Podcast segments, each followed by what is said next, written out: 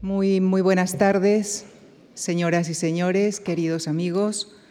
Muchísimas gracias a todos los que están hoy aquí presentes llenando este auditorio, así como a los que nos siguen a través de nuestros canales por Internet. Iniciamos hoy eh, un ciclo en el que les invitamos a adentrarnos en una de las culturas más singulares de la antigüedad, la de los etruscos. Este ciclo de conferencias analizará el próximo martes el mundo del más allá, sesión a la que seguirán otras dos dedicadas, por un lado, al estudio del mundo femenino, así como al estudio de la religión y la adivinación, y que concluirá con el análisis de la relación de los etruscos con el mar. El coordinador de este ciclo es el profesor Adolfo Domínguez Monedero, con quien ya les dejo, para que nos hable con mayor detalle del espíritu de este ciclo y para que presente a nuestro conferenciante de esta tarde, el profesor Miguel Ángel Elvira Barba, quien nos adentrará en el arte de los etruscos. Con nuestro profundo agradecimiento les dejo con ellos. Muchísimas gracias.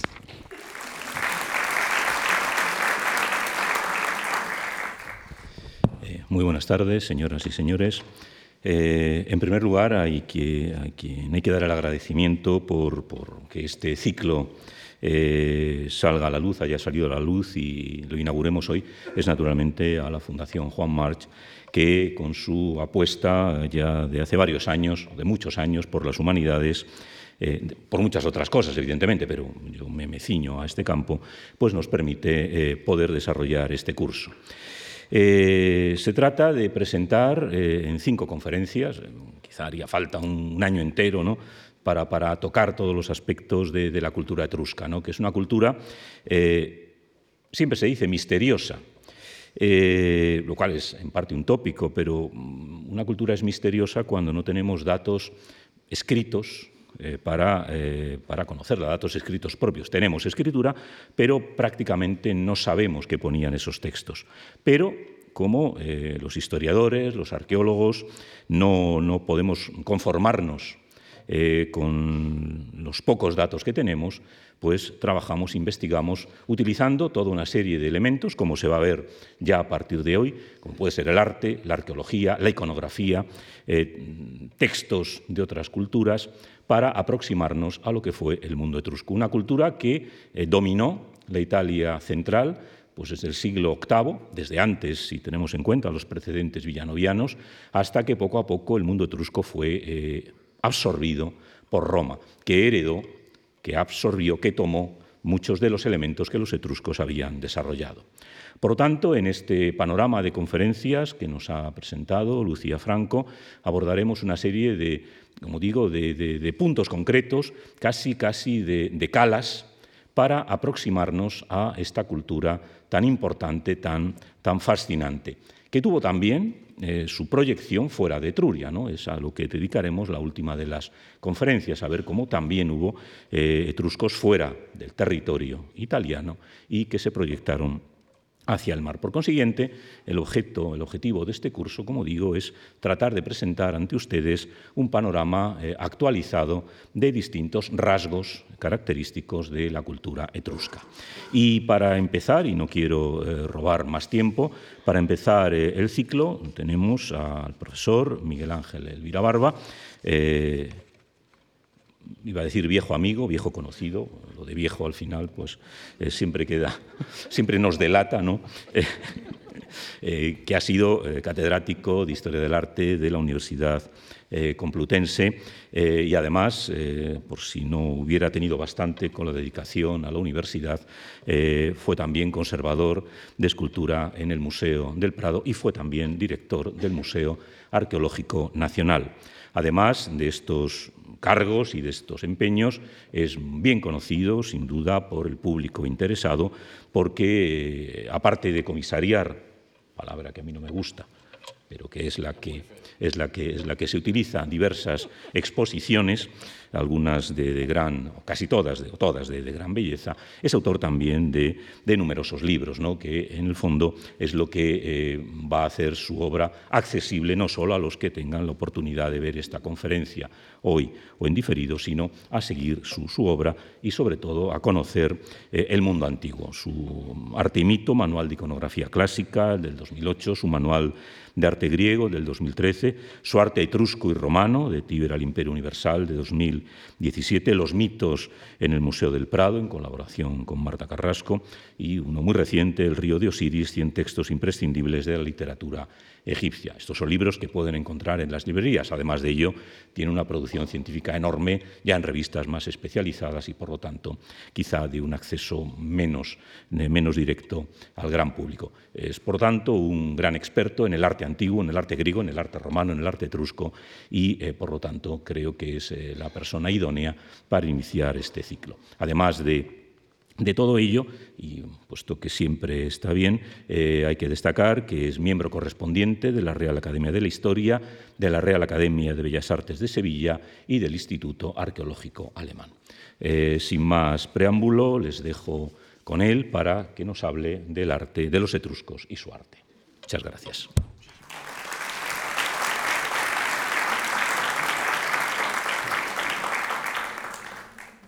Muchísimas gracias, Adolfo, muchísimas gracias. Y vamos a empezar, sin más, a tratar del tema de los etruscos. Bueno, Adolfo me ha quitado el primer tópico. ¿Qué le vamos a hacer? Los misteriosos etruscos. Hombre, mira. Los enigmáticos etruscos. Vale. ¿Qué le vamos a hacer? La primera vez que escribí sobre los etruscos, fue un libro que me encargaron hace ya muchos años, quizá 30 años más, quizá. Pero me dijeron, el título tiene que ser El enigma etrusco. Y yo, ¿por qué el enigma etrusco? Pues porque los, los etruscos venden por su enigma igual que los egipcios. Ah, bueno, pues vale. Pues, ¿qué le vamos a hacer? No me gustan estas palabras. Me parece que los enigmas están para analizarlos, no para regodearse en la palabra. Pero bueno, ¿qué le vamos a hacer? Así es. Y así empecé y al final habré de todo menos de un enigma. Intenté contar la historia de los etruscos. Bien. A ver qué pasa. Ah, bien. Eh, lo primero que de decir es que me voy a centrar en el campo del arte. ¿eh? La historia de los etruscos, ahí sí que realmente sería cuestión de hablar en muchos casos de enigma. Es tremendamente difícil de entender, es muy larga. Lo único que sabemos en principio de los etruscos para caracterizarlos era que eran unos señores que hablaban en etrusco es lo que realmente los caracteriza. Todo lo demás es discutible. Ocuparon un territorio, como ven en ese mapa, absolutamente variable. En unas ocasiones llegaban hasta el Valle del Po y llegaban hasta más allá de Nápoles, hasta la zona de Paestum. En otras ocasiones estaban concentrados en un territorio menor. No nos compliquemos. Les aseguro que les voy a evitar todo tipo de eh, planteamientos eruditos acerca de la evolución de los etruscos, etc. Para nosotros son unos señores que ocuparon la zona de Toscana, la actual zona de Toscana, hasta el valle del Arno, hasta el valle del Tíber, que es una parte que hoy en día pertenece a la región geográfica del Lacio en Italia. Bien, ocuparon ese territorio y lo ocuparon durante toda una serie de siglos. Como ha dicho Adolfo, podemos empezar en el siglo VIII antes de Cristo. Perdieron toda una serie de guerras que hicieron que ya en el siglo III antes de Cristo les dominaban los romanos y con el paso del tiempo se puede decir que los etruscos dejaron de ser etruscos cuando aprendieron todos latín, porque ya los denominaban los, los llamaban los romanos, los, los dominaban y ya dejaron esto. ¿Qué supuso esto para los etruscos? Este dominio de Roma. Supuso, entre otras cosas, que se perdió su historia. Se perdió su historia. Los etruscos escribieron. De los etruscos nos han llegado textos. Sigue siendo un tópico decir que no entendemos el etrusco. Sí, entendemos algo así como la mitad del etrusco. Yo tengo en casa varias gramáticas y vocabularios de etrusco. El problema grave es que no hay textos que leer. Son muy pocos los textos que hay que leer. Aquí les he colocado como ejemplo de un texto particularmente largo este sarcófago de Tarquinia, llamado el sarcófago del magistrado, en el cual un aristócrata etrusco del siglo III a.C., llamado Laris Pulena, lleva todo un rótulo encima de él y en él una inscripción, una de las inscripciones más largas que nos han llegado en etrusco. Y esa inscripción es el canto y la gloria de su, de su propia vida. Es decir, nos cuenta quién fue Laris Purena. No se preocupen, no se lo voy a leer, pero les voy a decir eh, más o menos qué es lo que dice. Laris Pulena, hijo de Larce, sobrino de Larz, nieto de Beltur, bisnieto de Laris Publio, etcétera, etcétera. Y luego dice todas las cosas que fue. Un verdadero currículum, pero un currículum como el que me acaban de soltar el profesor Adolfo Domínguez. Da un poco la impresión de que a un etrusco le fascinaban los títulos. Era algo asombroso. Es como a tanta persona que hoy en día, una vez que hay que ponerla en la tumba, se le ponen en la esquela todos los titulitos, titulillos, etcétera, que tuvo a lo largo de su vida. Menos mal que Laris Pulena, por lo menos, pone una cosa más y escribió un libro de Aruspicina. Digo, hombre, por lo menos alguien letrado, alguien que además de ser 34.000 cosas en su pueblo, en Tarquinia, eso sí, no se lo leo, pero es curioso porque algunas de las cosas que dice en su, en su currículum son fue tal cosa, fue tal cosa, fue tal cosa y fue confirmado en su cargo.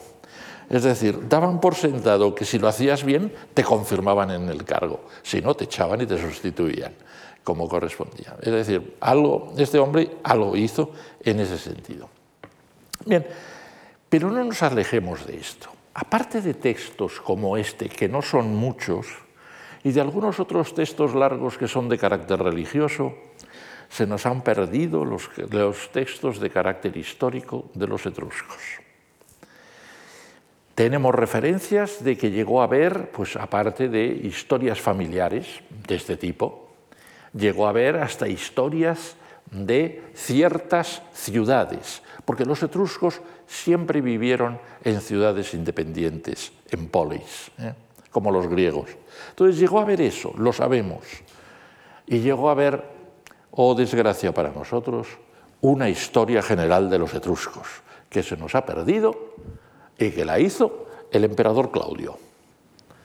¿Y qué le importaría al emperador Claudio la historia de los etruscos?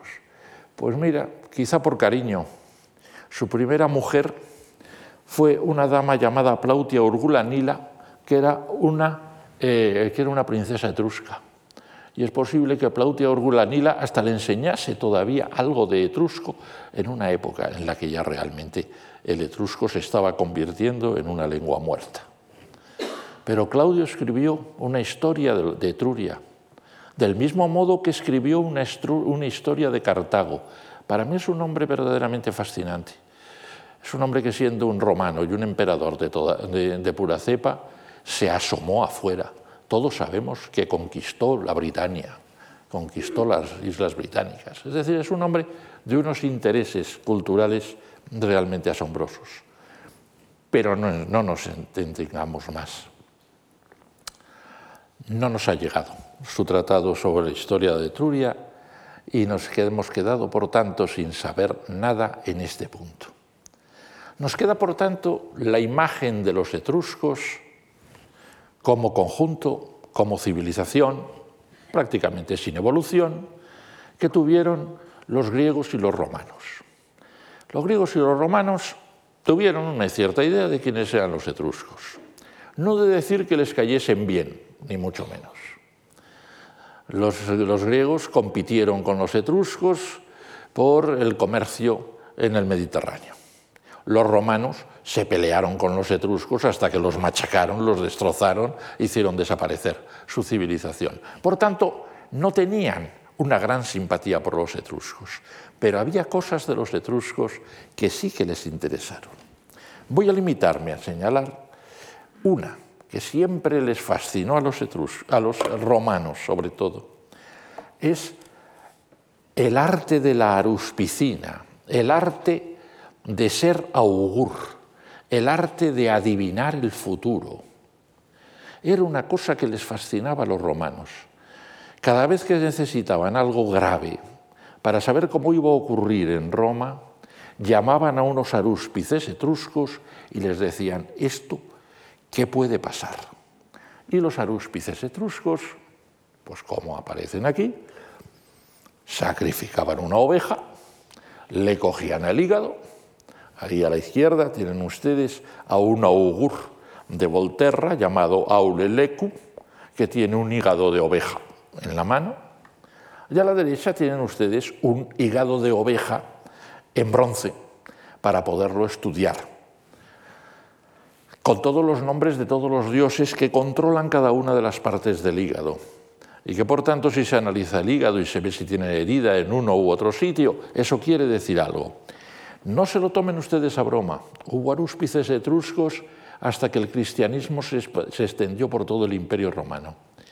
Porque la aruspicina se consideraba, por curioso que nos parezca, una ciencia y una ciencia al mismo nivel que la medicina, la matemática o la geografía. Con lo cual había bibliotecas enteras de aruspicina. Y un señor, como el que hemos visto antes, que se escribió un libro de aruspicina, era un hombre al que se consideraba con una sabiduría superior. Los augures se dedicaban a los hígados, pero también se dedicaban a mirar el vuelo de las aves. Aquí tenemos en concreto a la izquierda un personaje que no sabemos si fue un arúspice, pero que ha dado el nombre a la tumba etrusca en la que apareció, que es la tumba de los augures, que está mirando a un pajarito que se le escapa ¿eh? por ahí. Pero lleva una vara, una vara muy concreta, el litus, que es la vara ritual de los arúspices de los augures.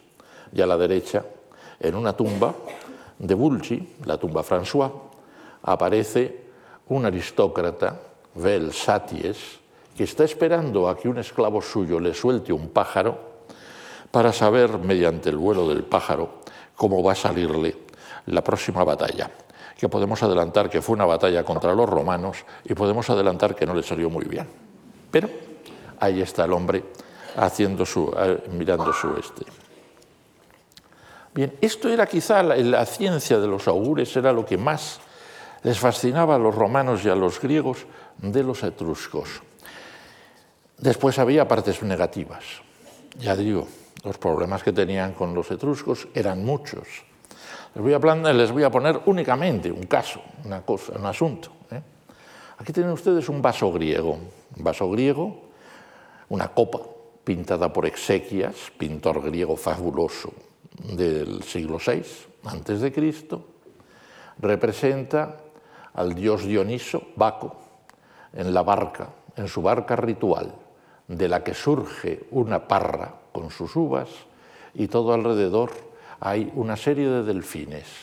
Es un mito muy concreto que los, que los griegos conocían desde mucho tiempo atrás. Desde el siglo VII a.C. se le documenta en un himno homérico. Eh, Dioniso se vio asaltado por unos piratas tirrenos y para castigarlos, porque quisieron eh, convertirlo en un siervo suyo y porque quisieron intercambiarlo por un, eh, por un botín, les, les convirtió en, eh, en Delfines y se fue navegando en su barco convertido en un verdadero vergel báquico. Esto es curioso, es un tema muy curioso, muy interesante, porque los piratas tirrenos, en la época de la Grecia arcaica, eran piratas del norte del Egeo, donde vivían unos personajes a los que se llamaba tirrenos. Pero con el paso del tiempo los tirrenos pasaron a ser los habitantes del mar Tirreno, es decir, los etruscos, con lo cual la leyenda pasó de ocurrir en el Egeo a ocurrir en, los en mares mucho más occidentales del Mediterráneo. Hubo bastantes temas etruscos que, eh, que manejaron los romanos, que manejaron los griegos. Voy a dedicarme únicamente a uno, porque va a tener, quizá es el que tiene más atracción para los propios romanos y va a tener una proyección mayor en el futuro. En un momento dado, los romanos tuvieron unos reyes que procedían de Etruria, unos reyes etruscos, Tarquinio el Viejo, Servio Tulio, Tarquinio el Soberbio, y echaron al, último de ellos, Tarquinio el Soberbio.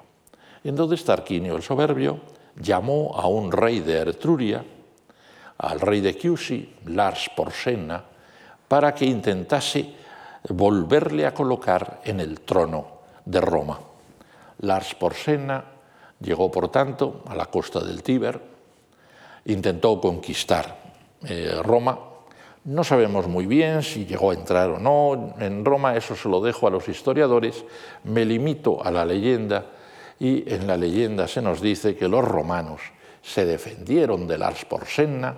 Aquí tienen ustedes como en un cuadro de Rubens, Porsenna, que está arriba, sentado en su trono, recibe a Mucio Escébola, el cual, para demostrarle lo valientes que son los romanos, deja que un fuego le queme la mano y dice, pues todos los romanos aguantamos esto una de las razones, según se dice, por la cual Lars Porsena se marchó, se volvió a Etruria y los romanos siguieron su historia ya con el principio de la República Romana. Bien, si les aporto a Lars Porsena es porque ya digo, Lars Porsena es un personaje que interesó mucho a los romanos. Quizá había sido el rey etrusco con el que habían tenido mayor contacto, aunque fuese hostil. Y esto hace que llegaron eh, a, épocas más avanzadas de Roma bastantes leyendas sobre Lars Porsena. Una de ellas, que es la que aquí me interesa, es el sepulcro de Lars Porsena, el mausoleo de Lars Porsena. ¿Por qué? Porque nos va a introducir ya, a partir de ahora, en el mundo del arte. Vamos a dejar la historia de, de Lotruria, de las Porsena, etc., y vamos a entrar ya en el mundo del arte. Y entramos con el sepulcro de Lars Porsena. El sepulcro de Lars Porsena es, lo digo desde ahora, un mito. Lars Porsena fue un hombre que vivió hace el año 500 antes de Cristo y la única descripción que tenemos del sepulcro de Lars Porsena es de cuatro siglos más tarde posiblemente una pura fantasía. La escribió Barrón, historiador erudito romano del siglo I a.C., y la conocemos a través de Plinio, el cual, un siglo y pico después, dijo, les voy a contar lo que fue la tumba de Lars Porsena. dice, pero como no lo tengo claro, voy a decir exactamente las palabras de Barrón era para no tenerlo claro. La descripción de Plinio ha inspirado a lo largo de, los, de siglos a los europeos que han intentado imaginar lo que podía ser esa tumba, descrita por Barrón y por tanto por Plinio. Aquí tienen ustedes dos intentos de reconstrucción de la tumba de Porsena del siglo XVIII. Háganse la idea que solo con lo que nos cuentan Barrón y Plinio, la base de la tumba medía 90 por 90 metros y la altura de la tumba que como ven tenía un surtido de pirámides y de todo, alcanzaba los 150 metros. Vamos, era del tamaño de la pirámide de Keops. Hizo bien Plinio diciendo, yo no me lo creo, me limito a escribir lo que dijo Barrón, ¿eh? porque yo no me creo esto. Pero bien, con ello entramos en el campo del arte, entramos por la puerta grande, el, arte etrusco, vamos a verlo desde muy pronto, es sobre todo un arte de tumbas, es uno de los elementos fundamentales de la cultura etrusca, es que la conocemos a través de sus tumbas, fundamentalmente, y realmente es lo que nos quedó de la antigüedad. Pasaron los siglos, al pasar los siglos, pues bueno, empezaron a encontrarse cosas, salto la Edad Media, alguna cosa se debió de conocer en la Edad Media, pero no deja de ser curioso, por ejemplo, que en el año 1507, a principios del siglo XVI, se encuentra una tumba, un mausoleo en Castellana da Inchianti que hace que Leonardo da Vinci se inspire en él para crear este proyecto de mausoleo. Estamos entrando, por tanto, en el mundo en el que empieza a empiezan a interesar los etruscos en Europa. Y, y la suerte que tiene Etruria en ese sentido, para que nos vamos a negar, es que está en Toscana, en un mundo privilegiado para el campo del arte y del arte del Renacimiento. Hay muchos artistas del Renacimiento que se interesan por los primeros hallazgos etruscos las primeras tumbas que se encuentran, sabemos, pero no sabemos exactamente cuáles, eh, hubo una serie de tumbas. Aquí pongo una. Es seguro que esta no se conoció en el Renacimiento, la tumba de los Anina en Tarquinia, pero también es seguro que en el Renacimiento se conocieron bastantes tumbas etruscas en las cuales aparecían los demonios, del más allá de los etruscos, a la izquierda Harún y a la derecha Vant. Han sido bastantes los estudiosos que se han dedicado a decir, vamos a ver qué pintores renacentistas se han inspirado, han creado demonios a partir de Harún y han creado ángeles a partir de Vant. Y yo, por lo menos, pues les puedo asegurar que en el juicio final de Miguel Ángel, los demonios son demonios de carácter eminentemente etrusco. Etruria, por tanto, va interesando, va interesando cada vez más. Pasan los años. A mediados del siglo XVI se encuentra en Arezzo la quimera de Arezzo. Inmediatamente Cosme de Medici, en 1553, la adquiere para Florencia e inmediatamente, nada menos que Vasari, estudia la quimera de Arezzo y dice, esto es la prueba de que los etruscos no eran romanos, sino que tenían unas características particulares y eran una cultura particular, o alegría o placer para los grandes duques de, Toscana saber que eran herederos de una cultura paralela, no sometida a la de los romanos. Sigue tranquilamente la evolución de los conocimientos de Etruria, se van introduciendo en los palacios, incluso en el siglo XVIII se crea el primer gran, el primer, gran museo de arte etrusco, el de Volterra, el Museo Guarnachi de Volterra. Es, es verdaderamente inmenso. 400 urnas cinerarias etruscas se encuentran en el Museo de Volterra, casi todas encontradas en el siglo XVIII por el señor Guarnachi, por don Mario Guarnachi, y donadas a la ciudad, al ayuntamiento de Volterra. A partir de ahí, a partir del siglo XVIII, los etruscos verdaderamente empiezan a interesar por toda Europa. A mediados del siglo XIX, George Dennis escribe un libro fundamental, Ciudades y Necrópolis de Etruria. Prácticamente es la apertura de la cultura etrusca fuera de Italia los ingleses, los viajeros ingleses románticos se empiezan a interesar por, Etruria. Y esto me ha llevado a decir, bueno, si esto es en el siglo XIX, en el siglo XX, ¿qué son los etruscos para nosotros? siglo XX, siglo XXI, pero siglo XX. ¿Cuáles son las primeras, las principales obras literarias que se han escrito en el siglo XX sobre los etruscos? Pues miren ustedes, la primera, que tuvo un éxito enorme, fueron los paseos etruscos de David Lawrence. Lawrence es mucho más conocido, evidentemente, por el amante de Lady Chatterley, Chatterley pero escribió este libro allá en torno al año 1930, me lo he leído, existen varias traducciones, verdaderamente debió de tener un éxito loco. A mí me parece que es excesivo el éxito que tuvo, no es nada más que una guía animada en forma de, de libro de viajes, y de libro de viajes bastante sesgado y bastante british. Es de verdaderamente en 1930 ve uno por ahí a Lorenz paseándose por, por, por Tarquinia, por Cerveteri, etc., lo único que hace es despreciar a los, a los, a los italianos en todo, en lo que le dan de comer, en todo, los desprecia y además, peor todavía, son fascistas.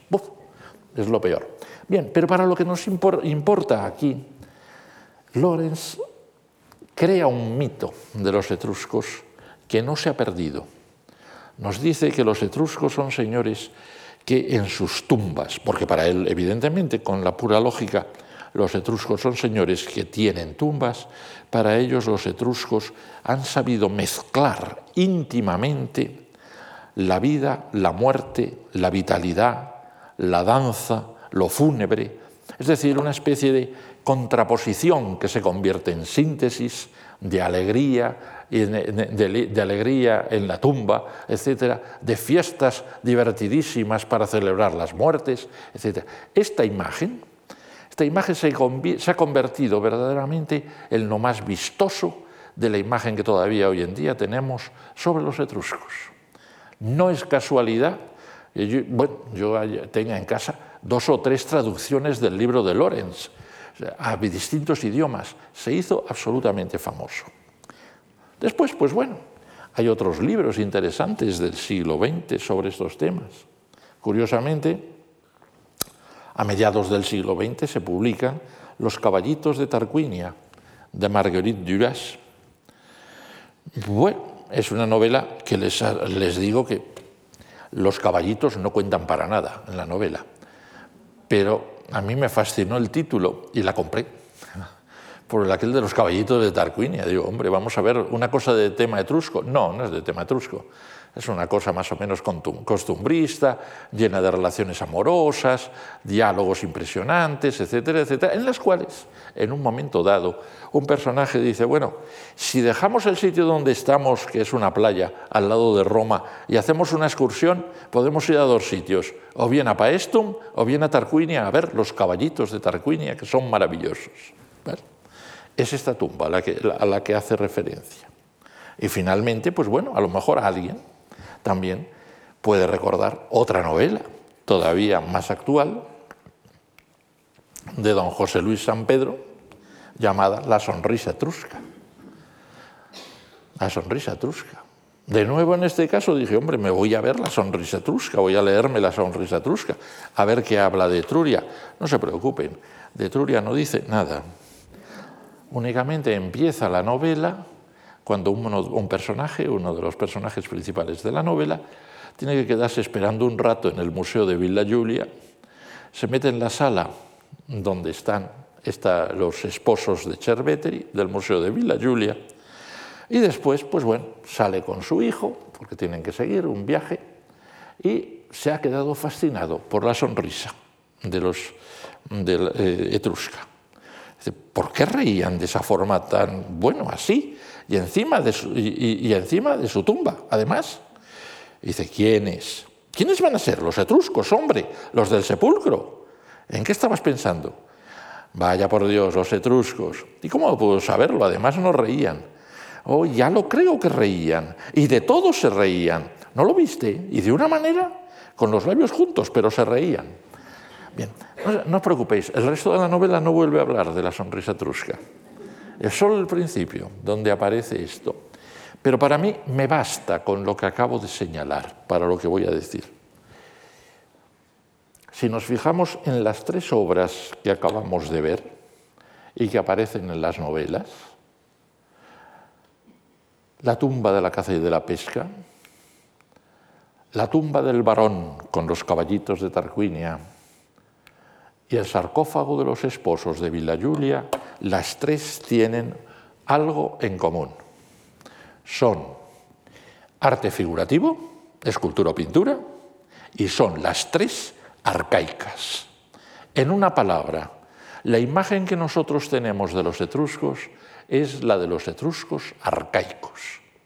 Se ha ido borrando de nosotros la imagen del etrusco helenístico, la imagen del etrusco primitivo vilanoviano, y, para nosotros los etruscos son etruscos que prácticamente empiezan, a fines del siglo, eh, a fines del siglo VII antes de Cristo y acaban a principios del siglo V antes de Cristo.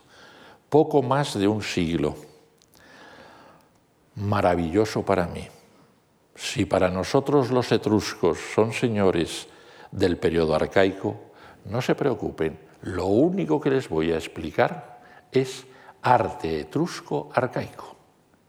Voy a prescindir de todo lo anterior, voy a prescindir de todo lo posterior y me voy a quedar sencillamente en el periodo del arcaísmo.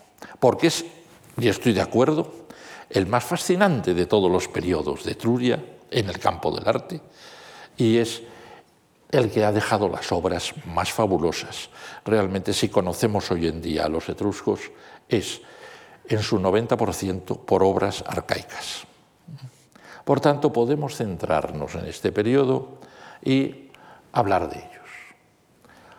El arte de los etruscos que vamos a hablar, el arte arcaico de los etruscos, se circunscribe en las ciudades más cercanas a Roma, en las, ciudades que están al sur de Etruria. Ahí lo ven, Velles, Caere, también llamado Charveteri, Tarquinia, Volci o Vulci, y un poco más al norte Chiusi. Es lo único que vamos a ver, porque es ahí donde se centra la cultura etrusca arcaica y donde vamos a encontrar eh, todas las obras que a partir de ahora nos van a ocupar. Podríamos partir, puesto que vamos a hablar de tumbas, de Cerveteri, de las tumbas de Cerveteri. Por desgracia les he dicho que no voy a hablar de arquitectura, pero es que me parecía fuera de lugar no dedicar por lo menos dos minutos a las tumbas de Cerveteri, aunque solo sea por cariño personal. Para mí los etruscos, pues bueno, son unos señores a los que tengo un particular cariño. Todos los años tengo que explicarles ese cariño a mis alumnos, porque todos me dicen, pero bueno, los etruscos, ¿qué, es lo que ves en ellos? Digo, mira, veo en ellos unos recuerdos de juventud. ¿Qué le voy a decir? Épocas en las que con mi mochila me dedicaba a recorrer la Toscana y me iba a ver las tumbas de los etruscos. Y tuve la suerte fabulosa que no sé si con el cambio climático alguien volverá a tener, de ver las tumbas de, de en invierno, llovidas, en plena lluvia. Esto que ven ustedes aquí tan bonito en una foto tomada de un libro, si lo ven en invierno, es verdaderamente fúnebre, verdaderamente lúgubre. ¿eh? Lúgubre. ¿Cuántas sues? ¿Cuántas veces he pensado yo que los etruscos deben su carácter lúgubre a la U que tienen metidas dentro de su nombre? Pues bien, allí se encuentra uno estas tumbas, que son unos túmulos con unas puertas que dirigen hacia abajo y que se tallan hacia abajo en forma de unos magníficos, fabulosos hipogeos que en su interior reproducen casas enteras. Es verdaderamente asombroso pensar cómo el etrusco veía a sus muertos metidos en sus casas. El etrusco consideraba que el muerto iba a vivir en su casa toda la vida, en una casa, ¿eh? y les hizo esas tumbas. Pero ya digo, por desgracia no me voy a dedicar a esto. Vamos a centrarnos en lo que tienen esas tumbas, en lo que se encontró en esas tumbas. Y digo se encontró porque muchas de las cosas que se encontraron en esas tumbas ya no se sabe dónde están. En concreto, esas tumbas tuvieron algunas esculturas, no lo niego, pero tuvieron sobre todo enormes cantidades de cerámica. La cantidad de vasos que se han podido encontrar en las tumbas etruscas no los conoce nadie ni los quiere conocer nadie. Estaba yo viendo las tumbas de Cerveteri cuando el guía, viendo el interés que yo sentía por las tumbas y preguntándole qué es lo que había salido allí, me dijo, hombre, si le interesa, por la tarde hay mercadillo en la plaza. Puede usted ir a ver las cosas que se encuentran por allí. Me imagino que le habrán frenado los pies porque han pasado de lo que estoy diciendo a, esta parte 40 años o por ahí. Y entonces le habrán cortado, cerrado los pies un poco al guía y no sé si al vendedor o a los vendedores. Pero sí puedo asegurar que los vasos griegos que conocemos en todos nuestros museos occidentales proceden de tumbas etruscas. Váyanse usted al Museo Arqueológico Nacional. Todos los vasos griegos que están allí, no se preocupen, salieron de tumbas etruscas. Pero lo mismo los del Louvre, los mismos los de Múnich, los mismos los del British, los mismos todos esos. Los únicos vasos griegos que no proceden de las tumbas etruscas son los de los museos de Grecia. Y que son todos ellos verdaderos trozos de vasos. ¿Por qué? Porque los vasos enteros solo se han podido conservar en tumbas como las que acabamos de ver, donde no se les caía nunca nada encima y por tanto se podían reconstruir y se podían incluso encontrar enteros. Por eso los tenemos enteros en nuestros museos. A mí me resulta incluso todavía un poco patético encontrarme, aunque en la prensa dicen, pues eh, la policía italiana ha recuperado un vaso griego que se había vendido a tal o cual museo americano. Digo, bueno, uno, uno de miles y miles y miles de, de, vasos griegos que han salido de esas tumbas. Pero esos tienen una enorme importancia. Para el etrusco, lo que se compraba para adornar una tumba era un vaso griego. Y eso tiñe perfectamente y tiñe hasta el fondo la estética del etrusco.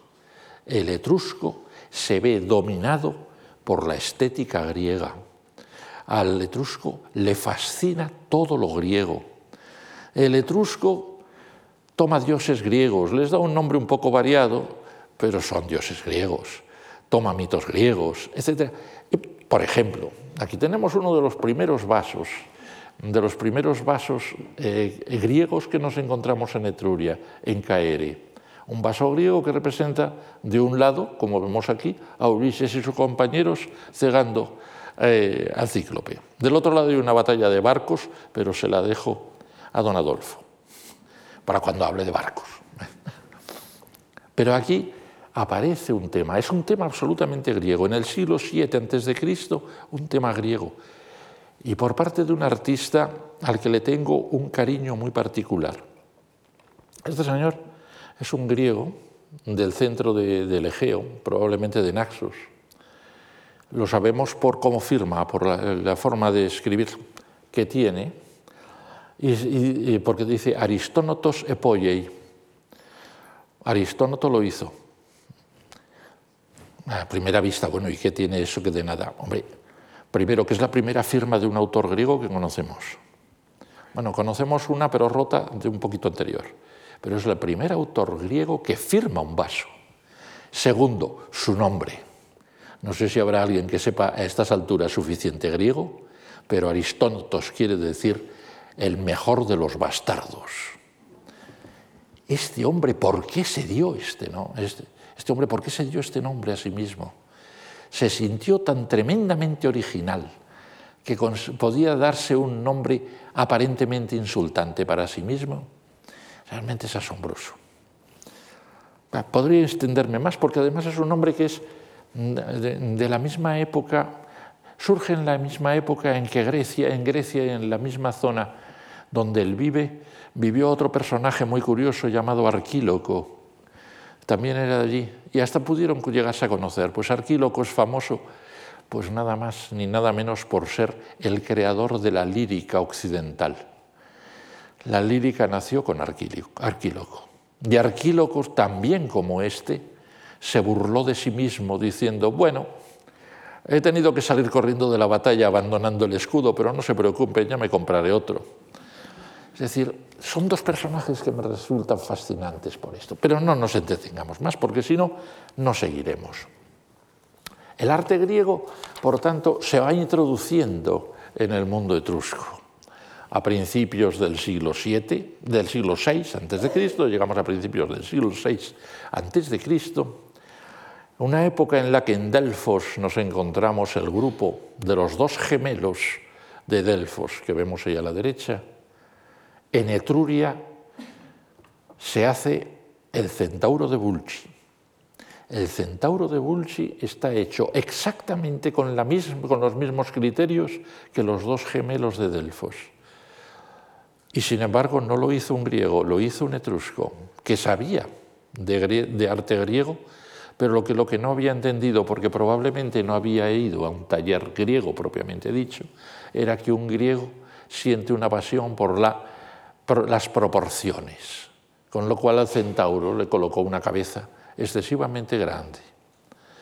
Pero nos muestra ese gusto que tiene el etrusco por, eh, el etrusco por, por, lo, por lo griego.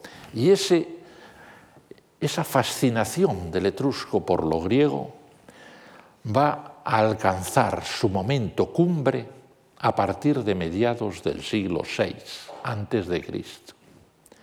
Todo el gran arte etrusco, que lo vamos a ver ahora, es de ese periodo que empieza hacia el año 550 y acaba hacia el 480. En dos generaciones Etruria va a hacer las mayores obras de arte de toda su historia. Dos simples generaciones, pero dos generaciones que tienen lugar en un momento muy concreto, justo cuando primero el rey Creso de Lidia y después los reyes persas conquistan Jonia y los jonios salen corriendo, huyen.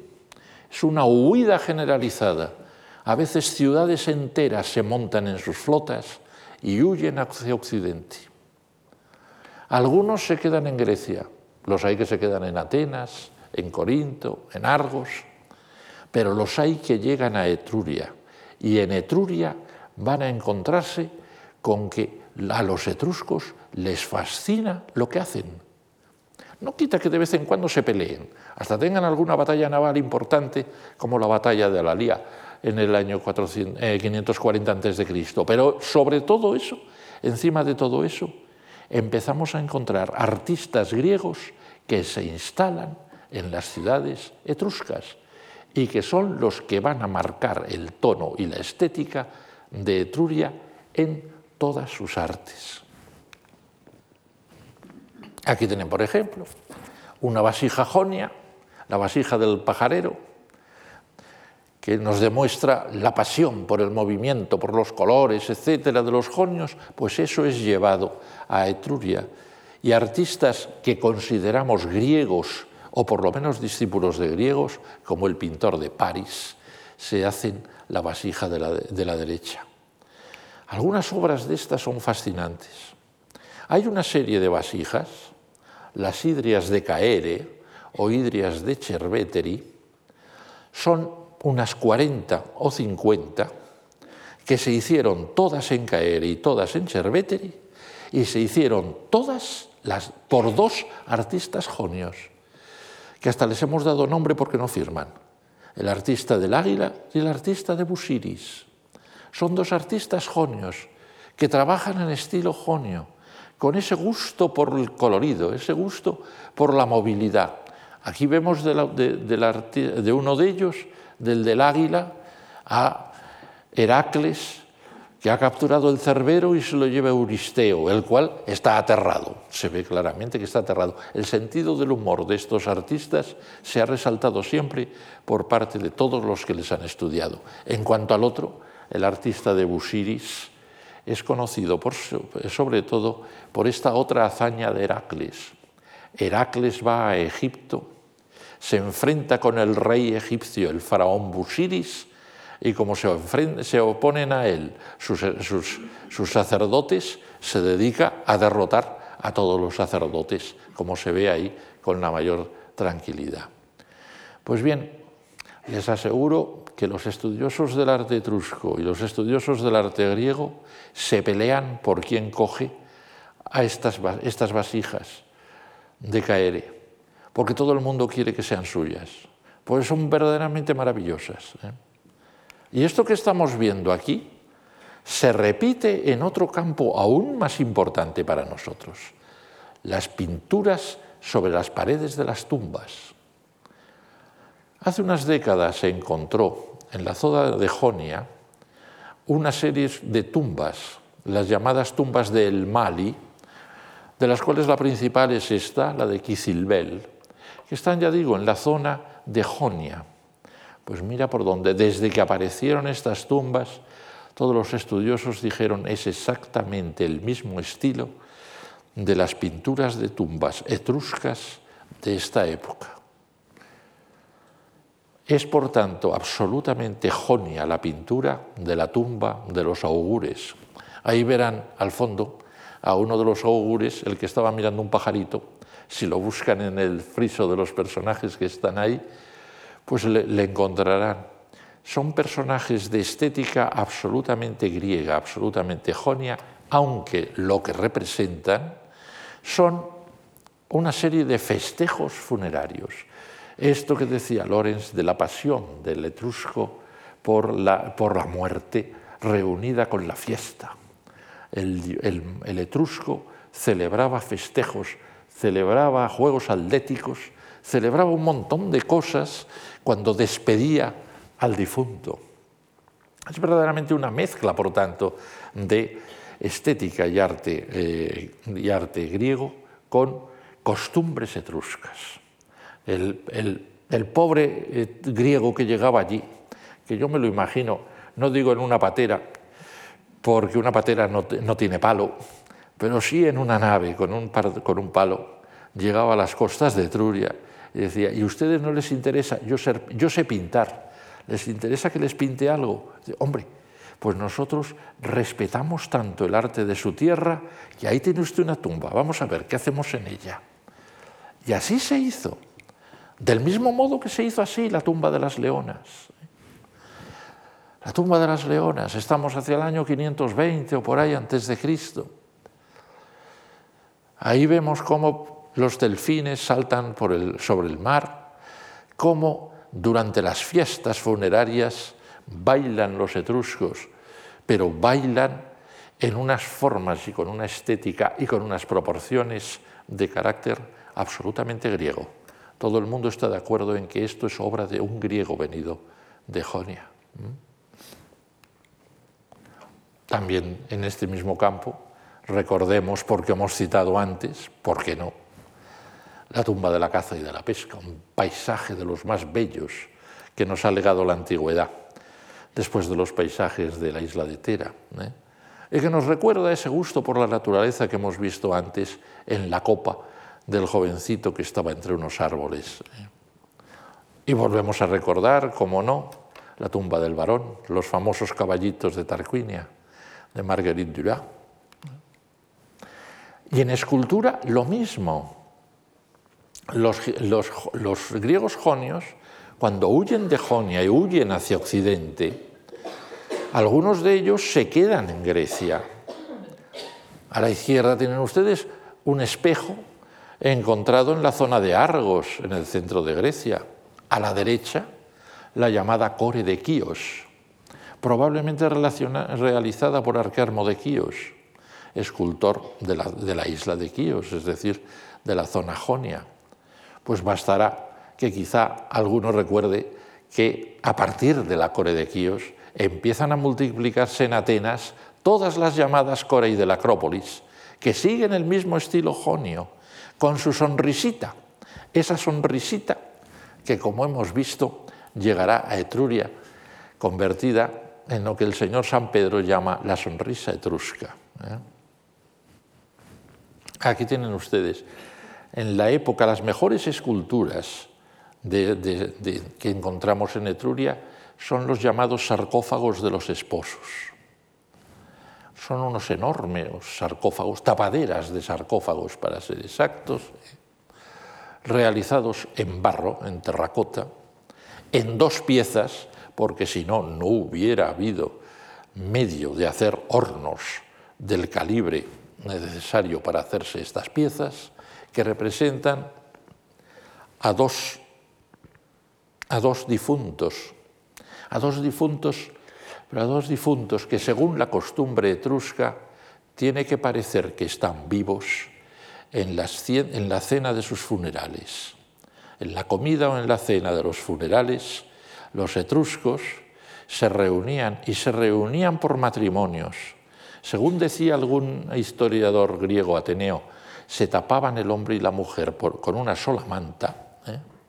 y allí comían. Y es curioso que entonces se colocaban estas estatuas para figurar a los muertos. Y a su lado y alrededor se colocarían los vivos celebrando el banquete junto a ellos. Los personajes se ha discutido mucho qué hacen con sus manos. Parece que lo más fácil de imaginar es que la mujer esté echándole un ungüento al marido para que el marido se perfume. Ah, se han dado otras posibilidades, pero parece que esa es la más verosímil. Aquí tenemos los dos grandes sarcófagos de los esposos que nos han llegado. El de la derecha, al fondo, es el que acabamos de ver, el del Museo de Villa Giulia. El de la izquierda es el del Museo del Louvre, que lo distinguimos perfectamente porque se acaba de restaurar su color. ¿eh? Entonces son muy curiosos. Pero los dos se está, se está, seguro que se debieron de hacer en el mismo taller, en Cerveteri. Y se plantea, bueno, ¿y el, ¿y el señor que hizo esto era un griego que vino y lo hizo? No, fue un discípulo de un griego. Fue un discípulo de un griego, por una razón porque un griego nunca habría despreciado tanto las piernas con respecto al resto del cuerpo. Solo un etrusco tiene de nuevo esa especie de falta de sentido de la, eh, de la proporción. Fíjense, pequeños, hay detalles verdaderamente maravillosos. Estas obras son de lo mejor que se ha visto jamás en la historia del arte etrusco. Pero si se fijan sobre todo en el del Louvre, en el de la izquierda, fíjense en dos detalles muy curiosos. Uno de ellos, una moda que sabemos que así era a fines del siglo, eh, del siglo VI antes de Cristo, que era la que hacía que los hombres se tiñesen de rubio la, la cabellera, pero dejasen de color oscuro la barba. Debía de ser un poco peculiar verlos así. Por lo demás, es interesante cómo van vestidos, los gorritos que llevan, etc. Y muy curioso también el hecho de que la sonrisita etrusca, la carita etrusca que vemos ahí, les sale a todos igual, pero por una razón, porque esas cuatro cabezas están hechas con un mismo molde. Se hicieron las cuatro con el mismo molde, con lo cual el artista se solucionó la sonrisita etrusca de un solo tirón, verdaderamente. Bien. El arcaísmo llega a su fin en un momento concreto, que es la época de Porsenna, aquel rey que atacó Etruria, que atacó Roma, quiso crearse un imperio en Etruria, atacó distintas ciudades de Etruria y las conquistó. Fue de algún modo el principio de la crisis de Etruria Lars Porsenna viene a ser algo así como Filipo de Macedonia en Grecia, el señor que empieza a liquidar, a destrozar la independencia de las ciudades de Etruria. Y eso marca la crisis. En torno al año 480 a.C. se hacen las últimas grandes obras etruscas. No esta, que evidentemente todos me diréis, eso es un vaso griego. Sí, sí, sí. Y un vaso griego de Macron. Sabemos quién es el pintor, no hay lugar a dudas. Pero representa a un hombre sentado en una, vamos, cenando, etcétera, etcétera. Y mira por dónde, en ese preciso momento, hacia el año 480, hay un cambio de estilo marcadísimo en las pinturas, de las, en las pinturas etruscas de, tumbas. Nos encontramos en concreto la tumba del, triclinio. La tumba del triclinio es fascinante. Tiene un estilo absolutamente griego, otra vez, pero ya no jonio, ya ateniense, ya el, el estilo del vaso ateniense que acabamos de ver de nuevo nos encontramos con una oleada de griegos que llega a Etruria, pero ya no es la oleada jonia. Los jonios ya se han integrado, han tenido discípulos, han seguido, etc. Lo que ahora viene, aunque es bastante menos, son los atenienses que en el año 480 sienten terror porque los persas de Jerjes se acercan a Atenas.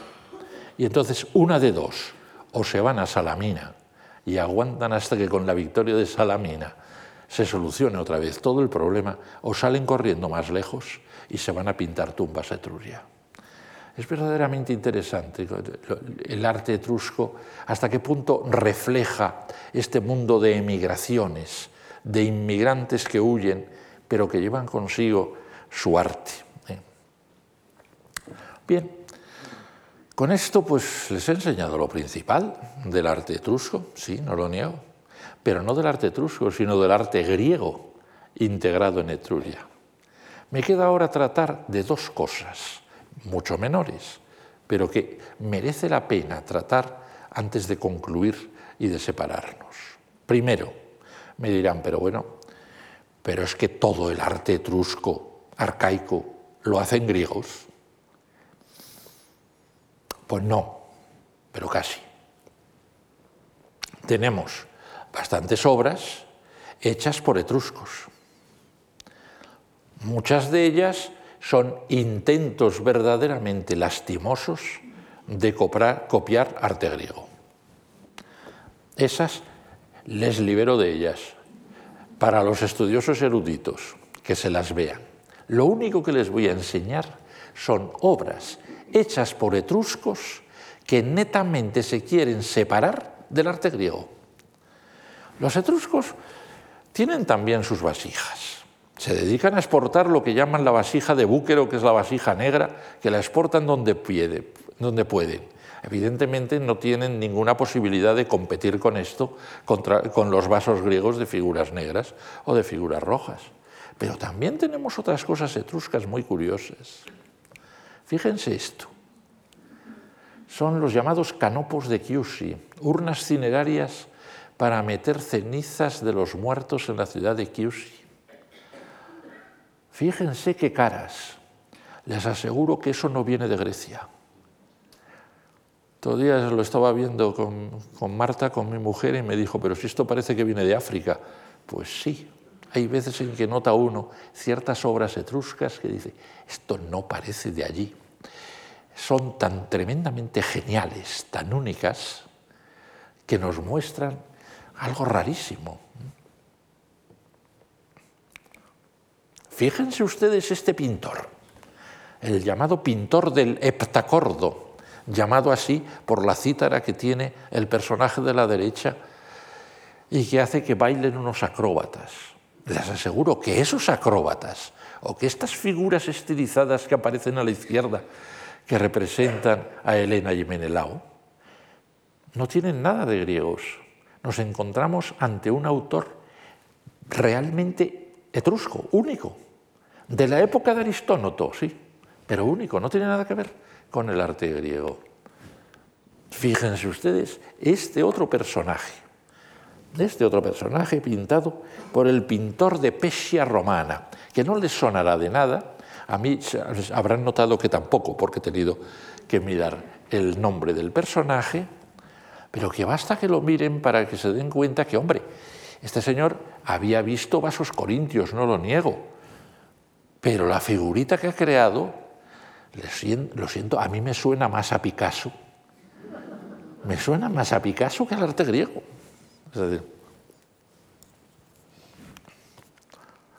Otro, mucho más próximo a, mucho más próximo al arte griego, desde luego, el pintor de Titio. El pintor de Titio es más próximo al arte griego, pero miren por dónde trata un tema griego en un friso, es Heracles persiguiendo al, centauro, Neso, el cual está persiguiendo a su vez a Deianira, pero en el centro, ¿qué hace? Esa figura, les juro que no es griega, esa figura, cuidado que se le da vueltas, esta especie de ser humano con cabeza de lobo o de perro, se ha llegado a la conclusión que es un genio funerario etrusco y que se lo inventó este hombre, no tenía ningún modelo. Y para concluir les pongo esto porque verdaderamente es curioso, un vaso del pintor de Caineo que trata del tema, ya lo hemos visto, de Dioniso y los piratas, los piratas convertidos en delfines. Pero podemos deducir que en esas fechas todavía esos piratas no eran piratas etruscos, porque si no, no se le hubiera ocurrido a nadie pintar en Etruria el tema de los etruscos convertidos en delfines. Es decir, tenemos un montón de figuras que verdaderamente merece la pena. Solo nos queda tratar un asunto, pero un asunto fundamental. El único artista etrusco que podemos considerar genial y del que conocemos el nombre, porque se nos lo han transmitido los historiadores latinos. Vulca de Belles, un escultor llamado Vulca de Belles. Los historiadores latinos Tito Livio, Plinio, etc., nos dicen que cuando Tarquinio el Soberbio, el último rey etrusco de Roma, decidió levantar el templo de Júpiter Capitolino en el Capitolio para hacer alguna estatua, y en concreto para hacer la cuadriga que estaba en la parte de arriba, llamó a un escultor que entonces era muy famoso, llamado Vulca de Belles. Estamos, por tanto, en los últimos años del siglo VI Cristo, en el momento en el que se va agotando el influjo jonio, pero todavía no ha llegado el influjo de Atenas. Ese es el momento en el que vive Vulca de Belles. Y Vulca de Belles, aprovechando esa situación, esa coyuntura, crea su propio estilo.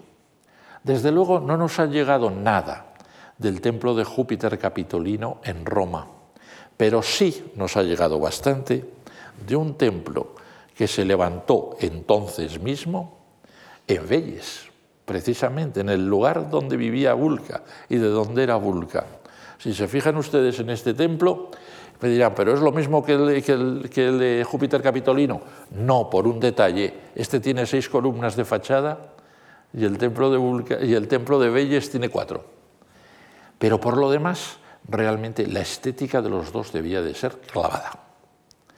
Y la suerte que tenemos es que a principios del siglo XX, en torno al año 1915, se encontraron toda una serie de esculturas de terracota que fueron las que adornaron el templo de Belles, el templo de Atenea y Apolo en Belles. Bueno, Atenea y Apolo les damos los nombres eh, griegos, en realidad serían eh, eh, Menerva en, etrusco y Apulú.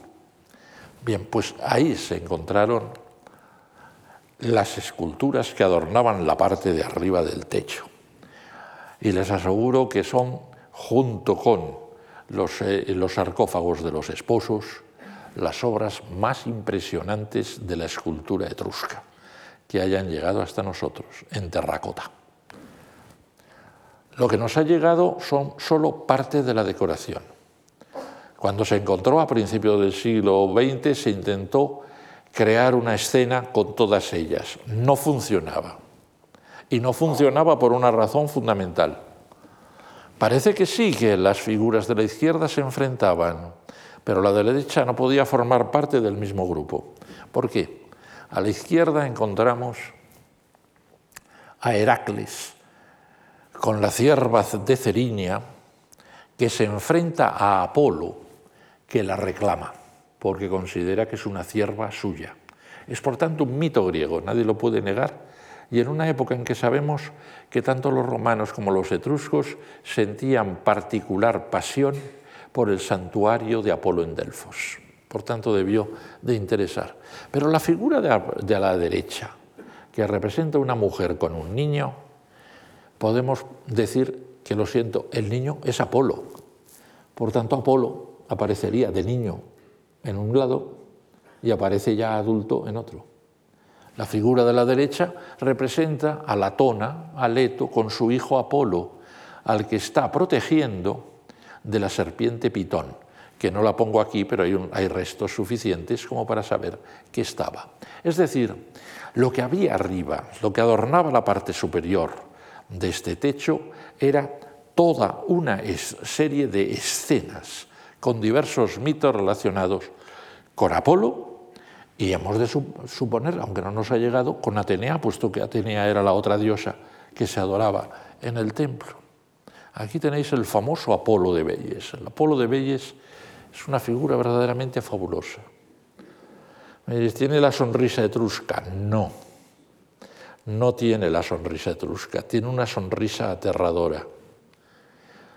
Yo realmente siempre he sentido bastante miedo ante la sonrisa del Apolo de Belles. Hay quien ha llegado a decir que tiene sonrisa de lobo. Y ha llegado a hablar de ese lobo que hemos visto antes como ser infernal. es, curioso, es un personaje además pintado de negro.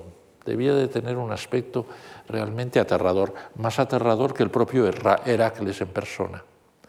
Por lo demás, es esbelto, es magnífico. Las telas que tiene no se puede negar que son los pliegues jónicos, pero les ha dado un movimiento que nunca un jonio les hubiera podido dar.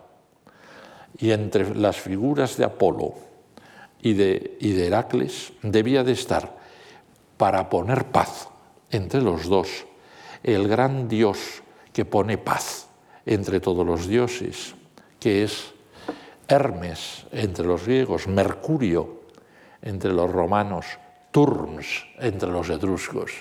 Aquí le tenemos. Este sí que está más sonrientito.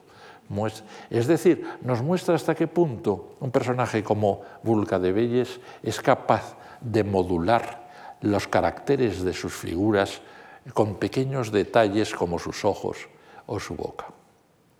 O incluso pasarse de la raya. Y con ello concluyo hemos visto las cabezas, las figuras que estaban en la parte superior. Pero además, alrededor del templo había acroteras para que nadie se acercase y yo creo que lo lograban. Con esto yo creo que podemos dar por acabada nuestra aproximación al arte etrusco arcaico.